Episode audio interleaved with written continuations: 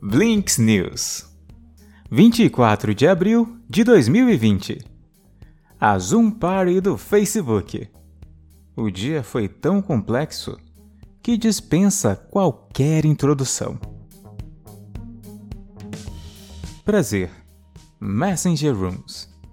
As empresas de tecnologia têm o desafio de nos ajudar com os laços sociais durante o tempo de distanciamento físico que temos pela frente sem desmerecer o fenômeno Zoom, já tão impregnado na nossa cultura, nenhuma ferramenta foi construída especificamente para o novo mundo. Novas soluções são essenciais e a partir de agora temos algumas. Hoje, o Facebook lançou um novo conjunto de produtos dedicado ao que a empresa chama de presença virtual e ao que você e eu chamamos de Zoom e House Party, bate-papo por vídeo. Os produtos se dividem em três categorias. O primeiro é o chat por vídeo simples, como no WhatsApp, onde o número de pessoas que você pode ter em uma chamada aumentou de 4 para 8. A segunda é no formato mais quente do momento, live, com novos recursos para transmissão ao vivo no Facebook e Instagram. O mais significativo é o terceiro, chamado Messenger Rooms, que representa a entrada do Facebook em um espaço pioneiro da House Party e também ocupado pelo Zoom. O recurso, que estará disponível nas próximas semanas, permite que até 50 pessoas participem de uma ligação.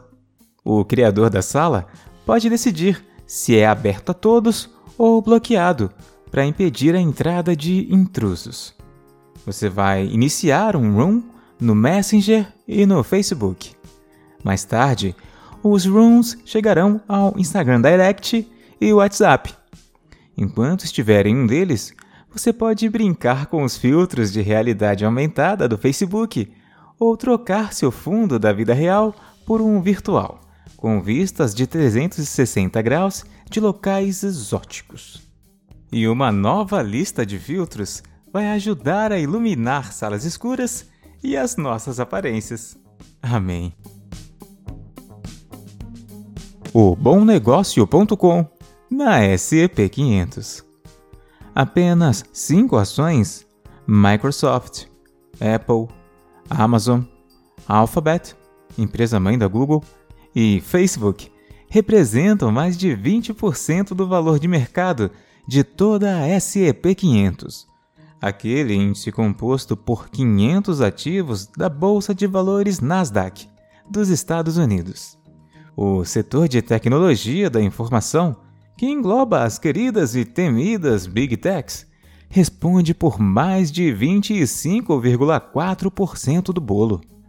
Este número é muito maior do que todos os outros 10 grandes setores que compõem a lista da série Recordar é Viver. A concentração de ações nessas empresas e no setor é muito maior agora do que era durante a bolha.com nos velhos anos 2000. Mas meu limitado conhecimento de bolsa não me permite fazer qualquer sugestão aqui. Fortes balanços financeiros e modelos de negócios que parecem resistir às consequências do surto tornaram essas empresas atraentes destinos durante a grande volatilidade dos últimos meses. A Amazon, Microsoft e Netflix têm sido os maiores contribuintes para o retorno total dos acionistas do SEP 500. As ações da Netflix subiram 35% até agora. A Amazon, quase 30%, enquanto a Microsoft subiu 11%. A tecnologia nunca foi considerada um setor defensivo, mas talvez deva ser, levando em conta seu desempenho durante uma pandemia global. Disse a Bespoke Investment Group em relatório. A firma do novo normal. Já se fala em um retorno parcial das atividades por meio da quarentena vertical. É interessante observar esse planejamento ao redor do mundo. No Vale do Silício, o maior esforço é garantir a volta operacional sem colocar os funcionários em risco. Para isso, muitas medidas estão sendo analisadas, como testes em massa, turnos diferenciados de trabalho e o distanciamento apropriado entre as pessoas. A startup Color, por exemplo, até o mês passado era focada em fornecer testes genéticos a preços acessíveis. Agora, ela passou a realizar apenas exames para a Covid-19. Por enquanto, 38 mil trabalhadores essenciais de São Francisco estão sendo testados para garantir segurança no retorno às atividades normais. Depois dessa fase, a intenção é oferecer os testes a alguns clientes, como Salesforce, Levis e SAP. A Ford está usando uma pulseira que vibra quando dois funcionários se aproximam mais do que o limite indicado pela OMS. Outras companhias planejam escalas de trabalho mais amplas, evitando aglomerações no mesmo turno. A testagem e o rastreamento são promissores, mas têm restrições da janela de contágio, custos operacionais e privacidade.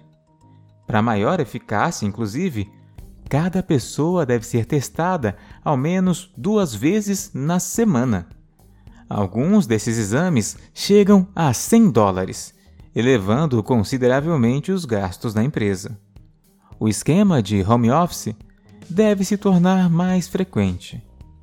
Os escritórios deverão ter mesas mais espaçadas e corredores amplos. O sistema de ventilação precisará ser mais eficiente e as portas deverão ser automatizadas para evitar o toque nas maçanetas. Até os banheiros devem mudar, com os coletivos sendo substituídos pelos privativos pela desinfecção mais rápida entre cada utilização. Haja trabalho no trabalho. O Google e o Facebook serão forçados a pagar as empresas de mídia da Austrália por publicar suas notícias, de acordo com o que o governo diz ser um código de conduta obrigatório no mundo. O modelo de pagamento pode ser baseado no custo do conteúdo jornalístico ou no valor agregado à plataforma por usá-lo. A BBC reuniu artistas para o live lounge mais ambicioso de sua história. Em uma regravação de Times Like These, do Foo Fighters, o Stay Home Live Lounge juntou nomes como Dua Lipa, Chris Martin, Ellie Goulding, Bastille, Royal Blood, Shampoo, Rag Bone Man e por aí vai. Dave Grohl também participou. Por meio de um avatar, o rapper americano Travis Scott está realizando uma série de shows no Fortnite esses dias. O primeiro evento desse tipo foi ano passado, do DJ Marshmallow. Os artistas lucram com as vendas de itens personalizados para o jogo. Antes do lançamento do filme Star Wars Episódio 9, por exemplo, um clipe exclusivo foi exibido na plataforma. O Facebook vai lançar um app de games para competir com o Twitch da Amazon e o YouTube. O aplicativo será focado na comunidade streamer, feito para criar e assistir jogos ao vivo. Com as quarentenas, o Facebook acelerou os seus planos que estavam previstos para junho. Momento Jabá Construindo a jornada das pessoas que veem os anúncios no Facebook e depois vão à loja comprar carro, a Fiat, junto com a Blinks, conquistou mais vendas de veículos, um retorno incremental no investimento em mídia e mais leads qualificados. Blinks News